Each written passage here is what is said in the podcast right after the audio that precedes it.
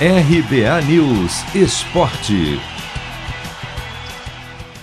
Quem segura o Palmeiras? Neste domingo, o Verdão poupou atletas, até porque no meio de semana tem Libertadores, e mesmo fora de casa atropelou o Atlético Goianiense, que chegou a ser considerado uma das sensações do começo do brasileiro, por 3 a 0 pela 12 rodada, com gols de Scarpa, Breno Lopes e Éder, que fez contra. O Palmeiras chegou a 28 pontos na liderança do Nacional, com uma atuação segura e com total domínio da partida, principalmente no primeiro tempo.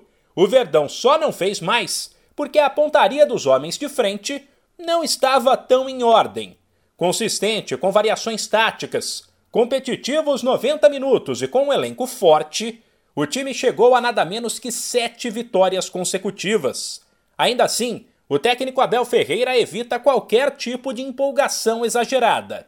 Lembra que a comissão técnica é a mesma, que perdeu os títulos paulista, da Recopa e da Supercopa, e acredita o bom momento ao trabalho principalmente dos jogadores. Tem a ver com o tempo de trabalho, mas a equipe técnica é a mesma, a mesma que ganhou a Copa e a Libertadores, a mesma que perdeu a Supercopa e a Recopa e que ficou fora do CRB as pessoas têm que perceber que o futebol é isto, não vamos ganhar sempre, mas vamos lutar sempre para ganhar.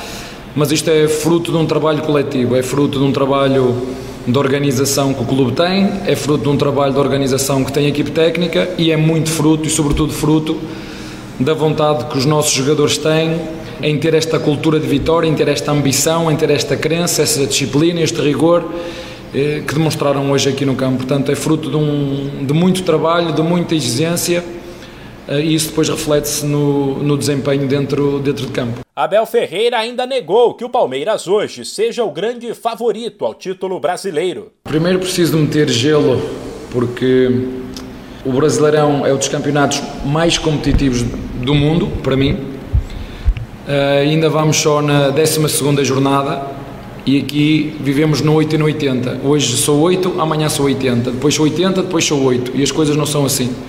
Este jogo vale apenas mais 3 pontos de uma maratona que é o Brasileirão. Estamos na 12 jornada, ainda nem a meio chegamos, faltam 26. Portanto, temos é que pensar jogo a jogo. Cada jogo que vier, vamos prepará-lo. Jogo a jogo, valem 3 pontos, como foi hoje, 3 pontos.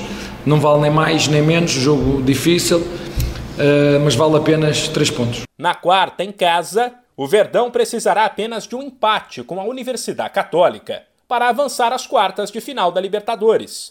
Pelo Brasileirão, o time volta a campo no sábado, também em casa, contra o Fluminense.